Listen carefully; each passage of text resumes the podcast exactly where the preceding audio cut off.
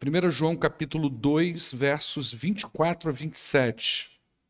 A palavra de Deus diz assim: Quanto a vocês, cuidem para que aquilo que ouviram desde o princípio permaneça em vocês. Se o que ouviram desde o princípio permanecer em vocês, vocês também permanecerão no Filho e no Pai. E esta é a promessa que ele fez, a vida eterna. Escrevo-lhes estas coisas a respeito daqueles que os querem enganar. Quanto a vocês, a unção que receberam dele permanece em vocês e não precisa que não precisam que alguém os ensine, mas como a unção dele recebida, que é verdadeira e não falsa, os ensina acerca de todas as coisas, permaneçam nele como ele os ensinou. Amém? Vamos orar ao nosso Deus. Pai, muito obrigado por essa oportunidade que nós temos de poder orar, de poder cantar, de poder ler a tua palavra, de poder louvar o teu nome, ó oh Deus. Nós agradecemos por isso e pedimos ao Senhor nesse momento que lance luz sobre essa palavra, para que tenhamos aqui condições de entender, aprender e, de fato, aplicar em nossas vidas. Em nome de Jesus é que oramos. Amém. Queridos, a gente vai seguindo na nossa série de estudos nessa carta aí do apóstolo João, é uma carta que tem um objetivo muito específico. João deixa muito claro o objetivo pelo qual ele escreveu, né? não fica tão claro aqui para nós, como a gente tem visto desde o início, para quem ele escreveu, mas uh, estudiosos que se debruçam nas escrituras entendem que João escreveu para algumas comunidades cristãs em torno da região de Éfeso, ao qual ele pastoreou. Então, é um momento que ele não está presente, mas ele escreve para essa igreja, pra, ou para essas igrejas. Essa carta provavelmente foi lida em mais de uma comunidade, e a intenção de João é muito clara. Ele queria proteger aquela igreja. Ele estava longe, ele não tinha condições de estar ali presencialmente para proteger aquela comunidade daqueles ferozes ataques que haviam nas igrejas do primeiro século.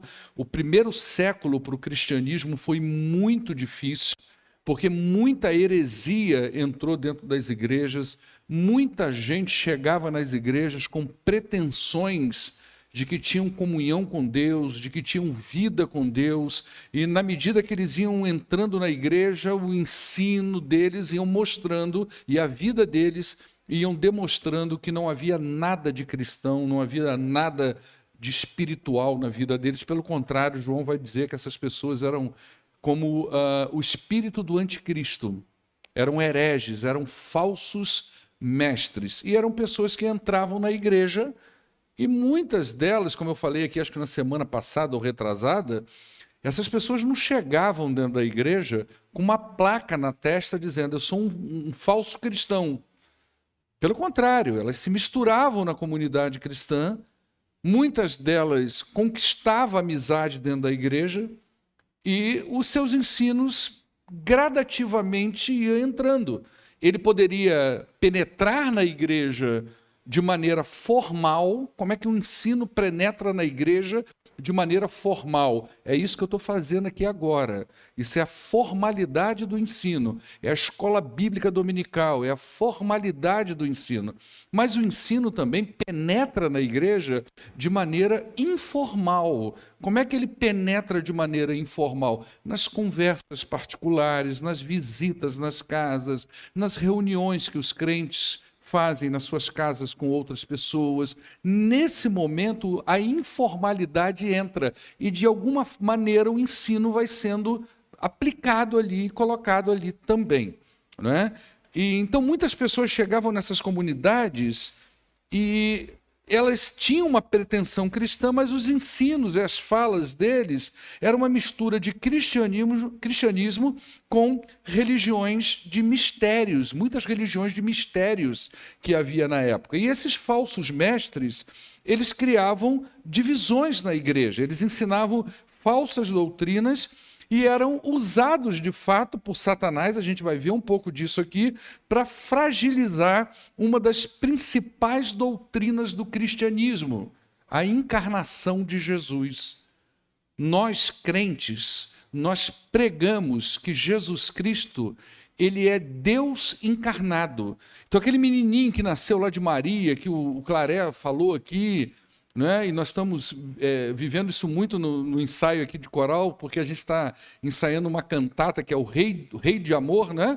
que fala desse nascimento. Quer dizer, Natal só fala disso, toda cantata fala disso, é verdade ou não é? Então a gente a estava. Então, aquela, aquele menininho e, e que cresce, que vive na comunidade judaica, é Deus encarnado. É isso que os crentes pregam, é isso que a Bíblia ensina sobre Jesus. Então, essa doutrina, ela era uma das principais atacadas na época de João. As pessoas diziam que Jesus não era Deus encarnado.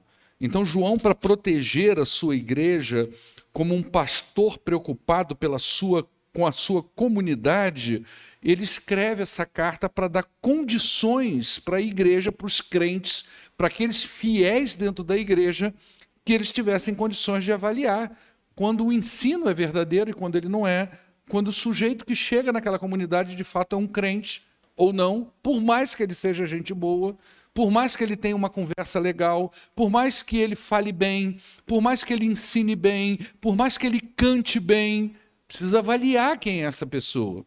Então, João escreve essa carta na intenção de dar a eles essas condições. E ele fornece aos seus leitores algumas provas de avaliação.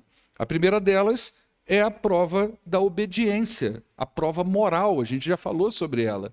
Né? O tanto que essa pessoa de fato obedece à lei de Deus.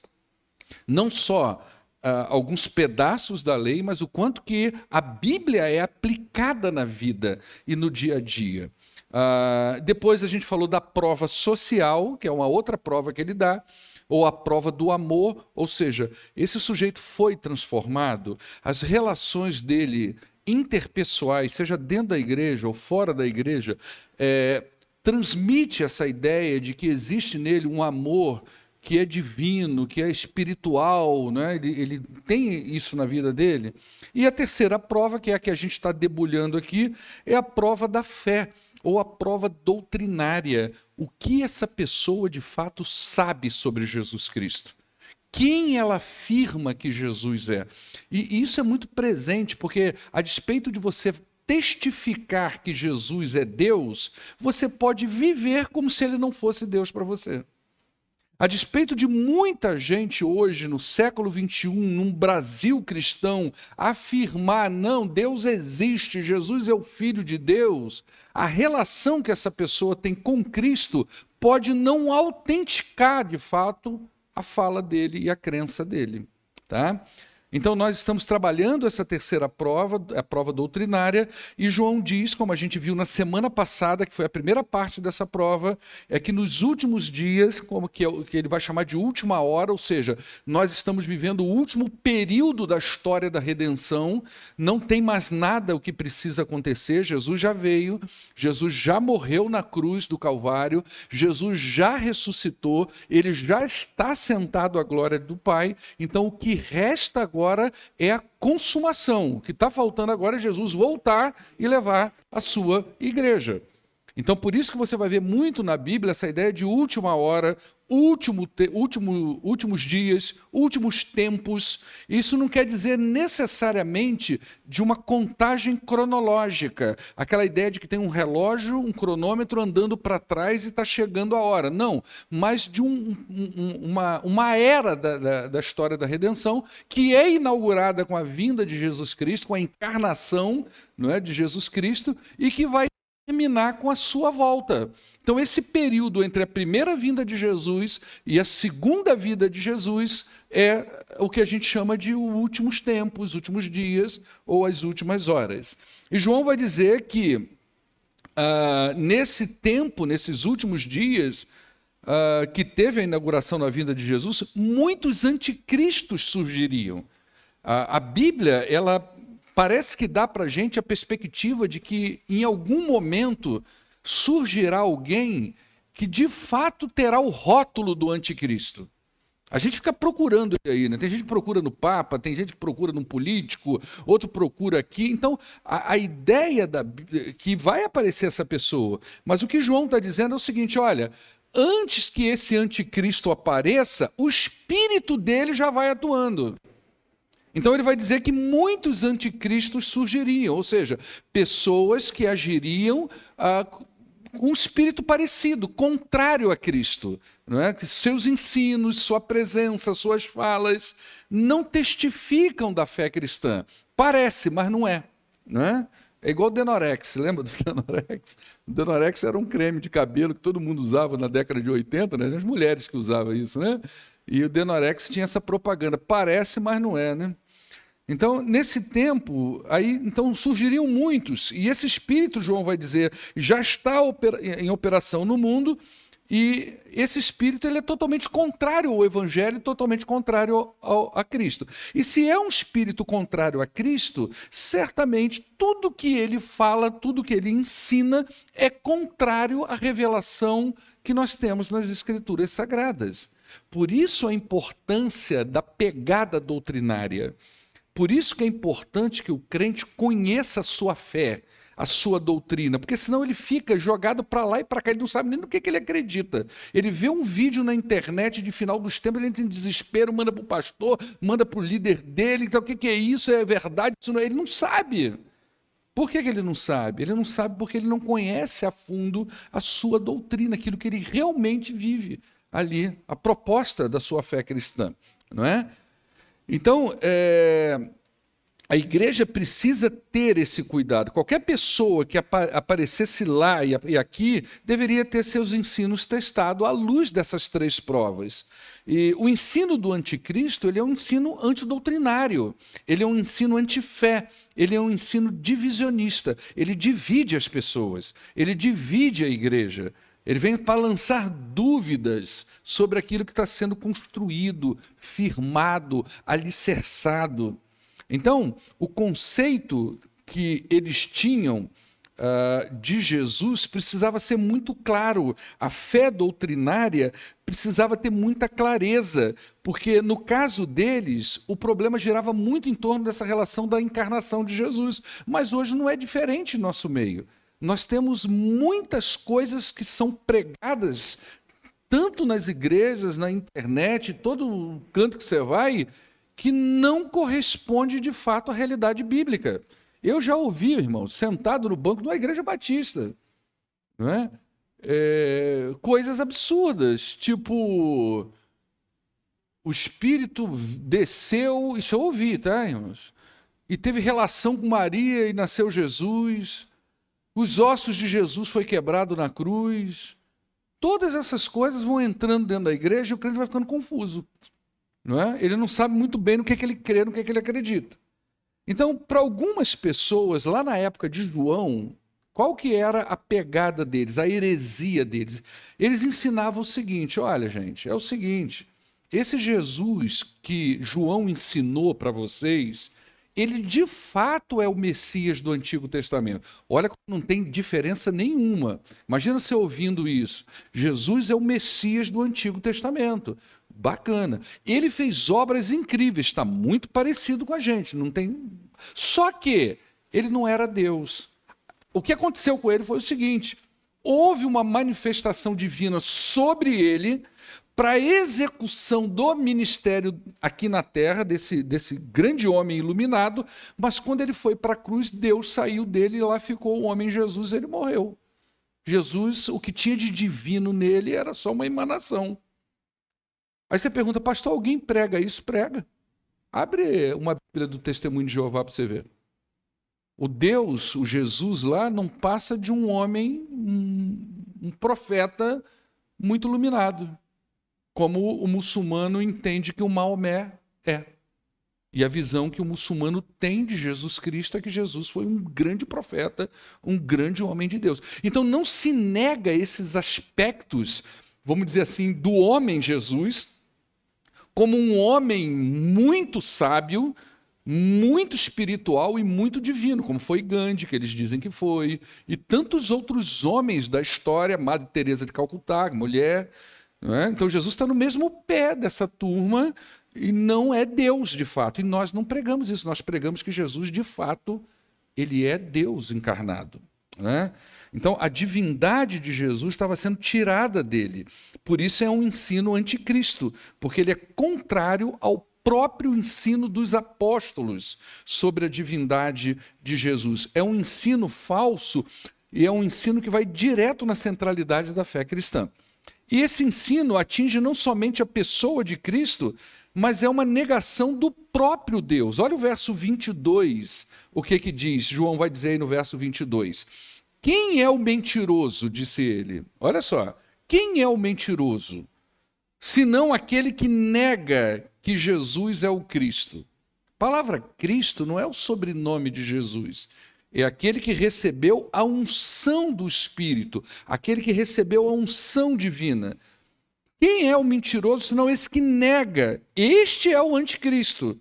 Aquele que nega o pai e nega o filho. Veja bem que não é só a pessoa do filho. Se você mexe com o filho, com a ideia da divindade de Jesus, se você nega qualquer aspecto divino em Jesus, você está de fato negando alguma coisa sobre Deus. Por que isso? Porque você não tem como chegar a Deus se não for mediado por Jesus Cristo, que é Deus. É? Então ele vai dizer: todo aquele que nega o filho também nega o pai, no verso 23. Quem confessa publicamente o filho, esse também confessa o pai. É claro que confissão aqui não é falar, é uma vida pautada naquela, naquela fé, naquela crença, naquela verdade doutrinária. Então, isso mostra para nós que qualquer tentativa de comunhão com Deus fora de Cristo é impossível. Porque o cristianismo bíblico, ele professa que o único mediador entre Deus e os homens é Jesus. E é esse Jesus que é 100% homem e 100% Deus. Pastor, como é que é isso? Eu não sei. Isso é um dos grandes mistérios da fé cristã. Assim como a Trindade é um dos grandes mistérios, a humanidade de Jesus e a divindade de Jesus é outro grande mistério para nós. Então, o que João vai fazer agora, aí nos versos 24 a 27, que a gente vai passar muito rapidamente por, eles, é dizer aos seus leitores que o crente é, salvo, aqueles fiéis lá da igreja que ele escreveu, e não é diferente para nós hoje, essas pessoas, elas poderiam se proteger de duas formas. Haveria duas proteções para o crente para lidar com esses falsos ensinos. Né? Primeira proteção seria pelo conhecimento da palavra, por isso que é prova doutrinária. Então, o salvo teria realmente essa segurança no conhecimento da palavra e também na unção do Espírito. Então, são dois fatores protetivos que o crente bem tem. Agora, veja bem, gente, é uma fusão que João vai ensinar aqui para gente, que é importante importantíssima para a nossa fé. Não é só a palavra e não é só o Espírito. É uma fusão. Tem muita gente que ama a palavra e negligencia o Espírito. E tem muita gente vivendo no Espírito e negligenciando a palavra.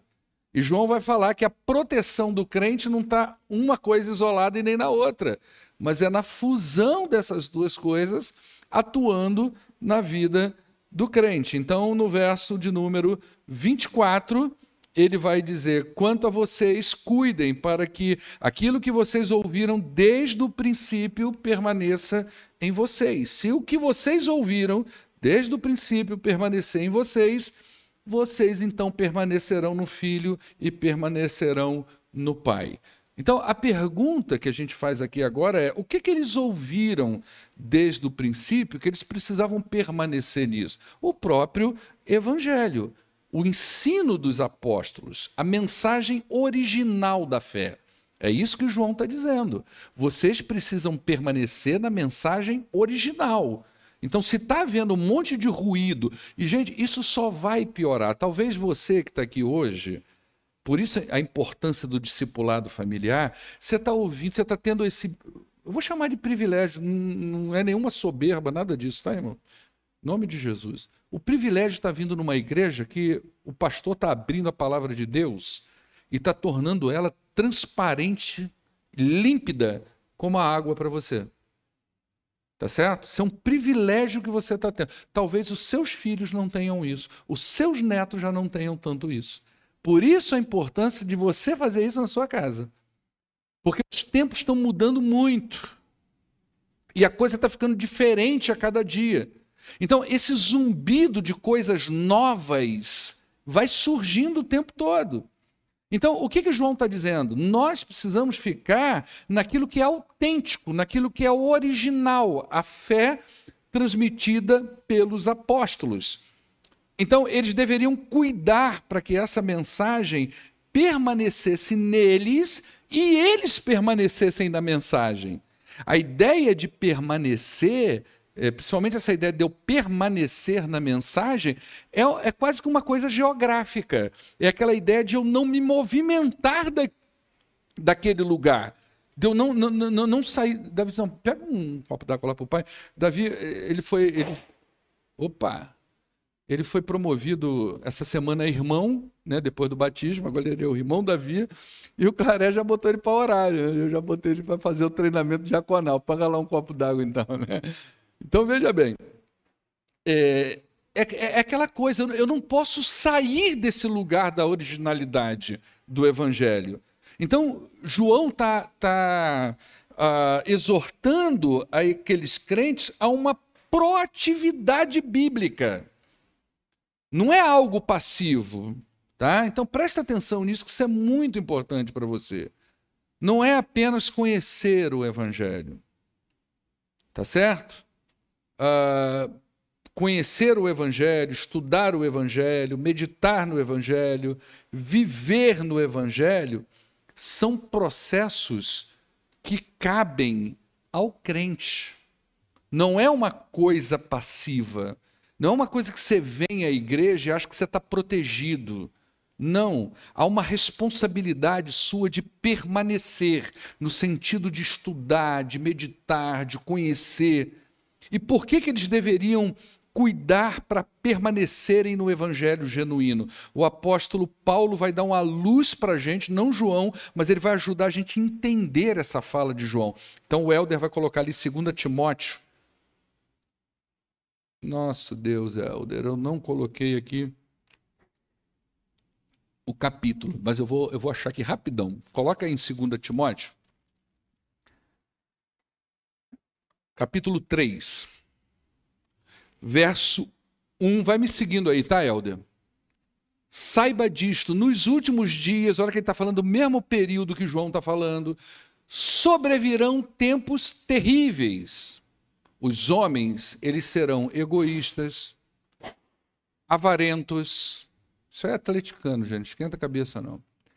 Os homens serão egoístas, avarentos, presunçosos, arrogantes, blasfemos, desobedientes aos pais, ingratos, ímpios, sem amor pela família, irreconciliáveis, caluniadores, sem domínio próprio, cruéis, inimigos do bem, traidores, precipitados, soberbos, mais amantes dos prazeres do que amigos de Deus tendo aparência de piedade, presta atenção nessa frase.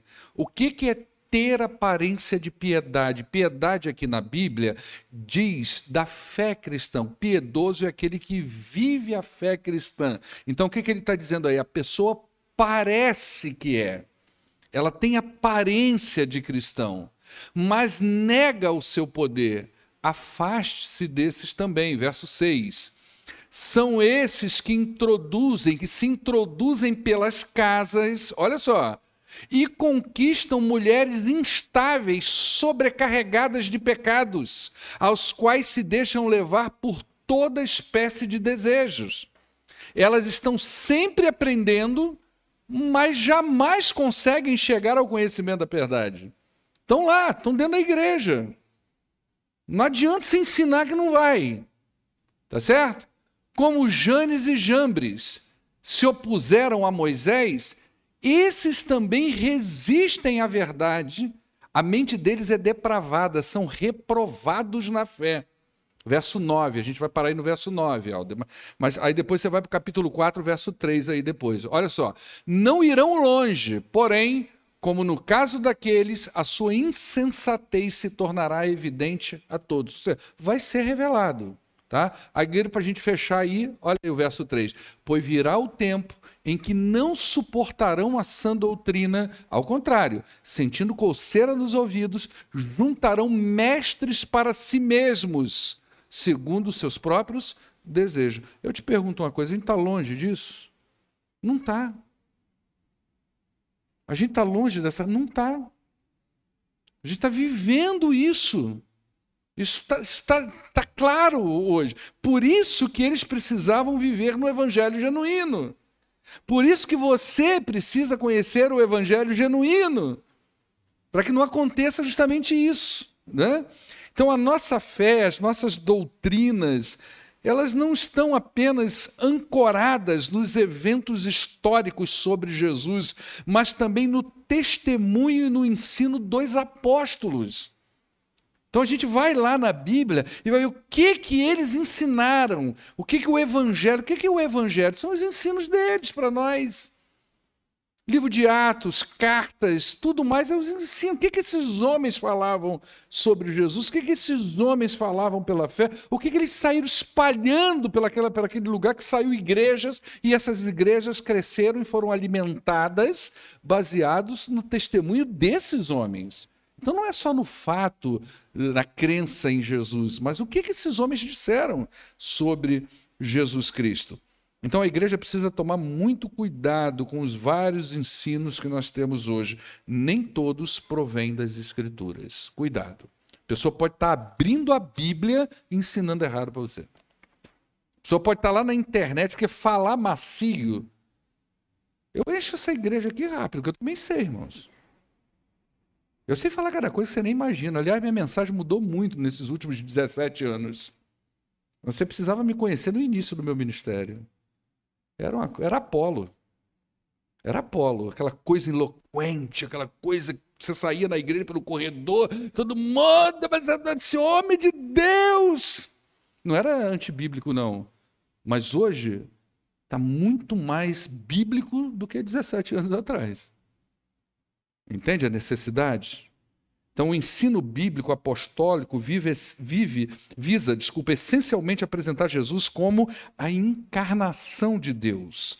A lealdade a essa doutrina, ou seja, de que Jesus é o próprio Deus encarnado, o resultado disso está aí no verso 25. Ele vai dizer: Esta é a promessa que ele nos fez.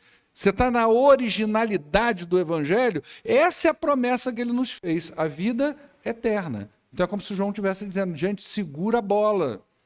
Não se deixe enveredar pelo modismo, pelo sensacionalismo. Segura, porque tem uma promessa. E essa promessa é de vida eterna com Jesus Cristo.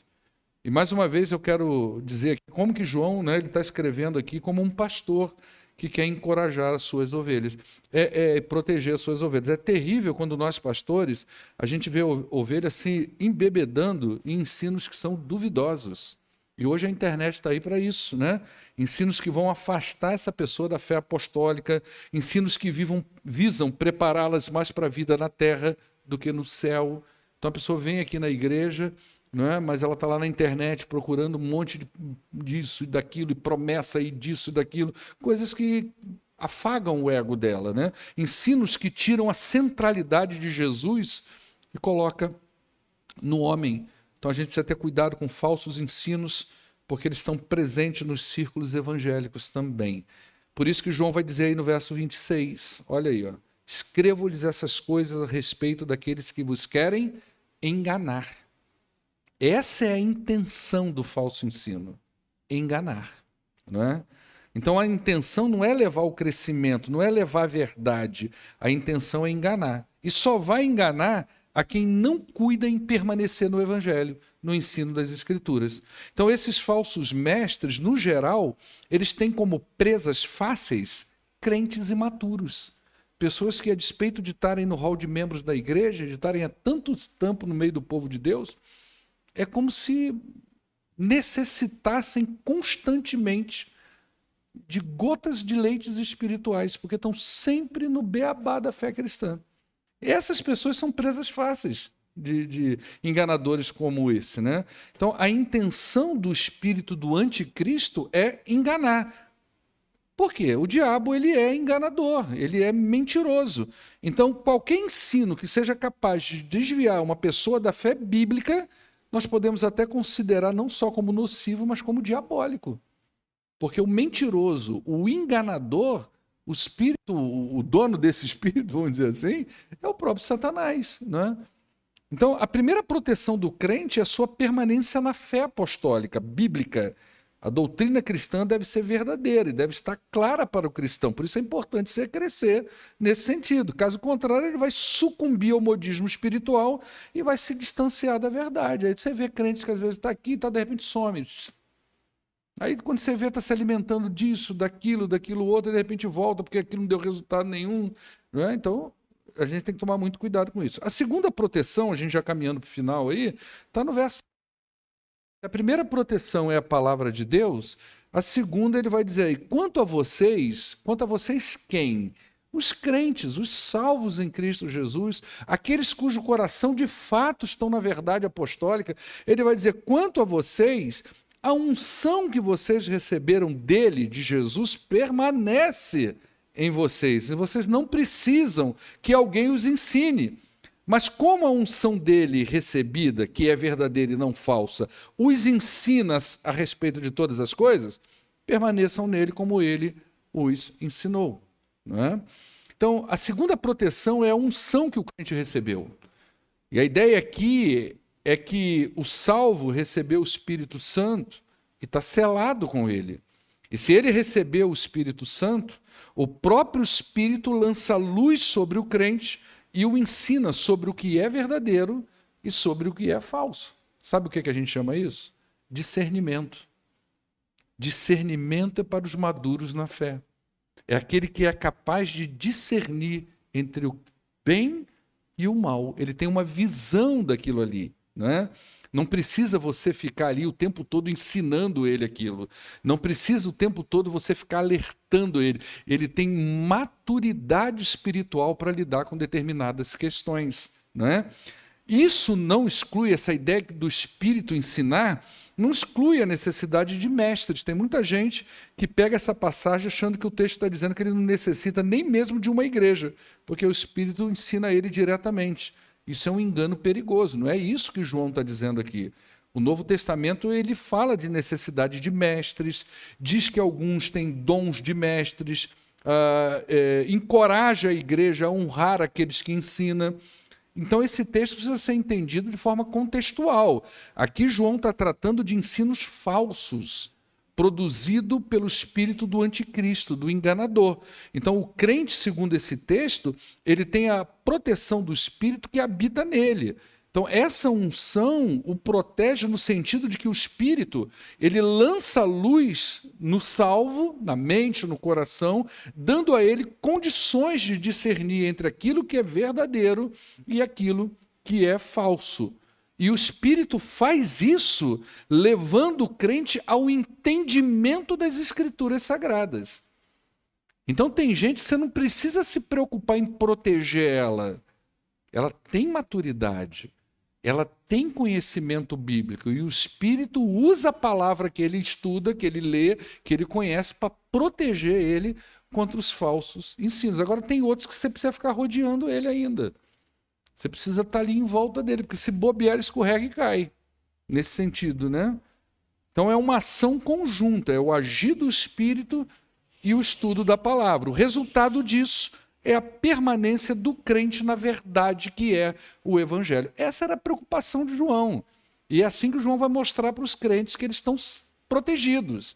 Vocês se protegem na palavra, na permanência no Evangelho, e vocês são protegidos pela unção do Espírito. A fusão dessas duas coisas é a segurança do crente. Então, da mesma forma que o enganador age para distorcer a verdade e tentar enganar os crentes, o Espírito de Deus também age dando discernimento daquilo que é verdadeiro.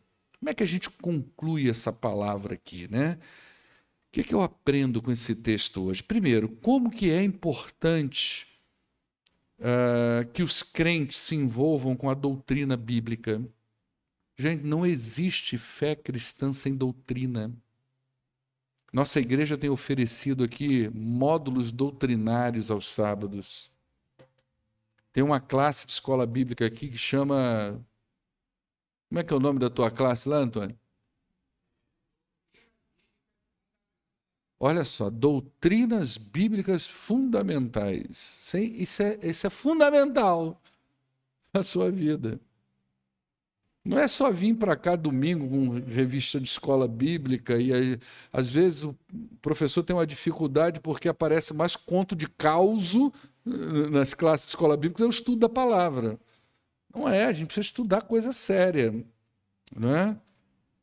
Não é só uma questão de frequentar uma igreja. Só frequentar não vai proteger você de muita coisa. O crente verdadeiro ele se alimenta da palavra e dá nutrientes para ele. Eu aprendo que é muito importante você conhecer o desmembramento da fé cristã. Saber sobre trindade, saber sobre encarnação, sobre obra de Cristo, tudo isso é muito importante para você. Eu aprendo aqui também, como a gente viu na semana passada, que o anticristo é esperado, mas o espírito do anticristo já opera na humanidade. Então é o espírito contrário ao evangelho apostólico. Então cuidado com as coisas que você ouve por aí, que às vezes pode te afastar de uma fé verdadeira. Nós vamos ver aqui que a gente é encorajado até a testar os espíritos. Né? Que, quem é? que, que é isso que está falando para mim? O que, que é esse som que vem na minha orelha? Né? Que fala é essa? Às vezes vem de um crente, às vezes de uma pessoa do, da nossa convivência. Que fala é essa? Da, da onde está vindo isso? Ela está me encorajando ao quê? Está me levando para que lado dentro da igreja? Até isso a gente tem que tomar muito cuidado. O espírito do anticristo ele age. E o espírito de Deus vai encorajando e fortalecendo os salvos para se protegerem contra todas essas intervenções que às vezes a igreja tem espirituais. Amém?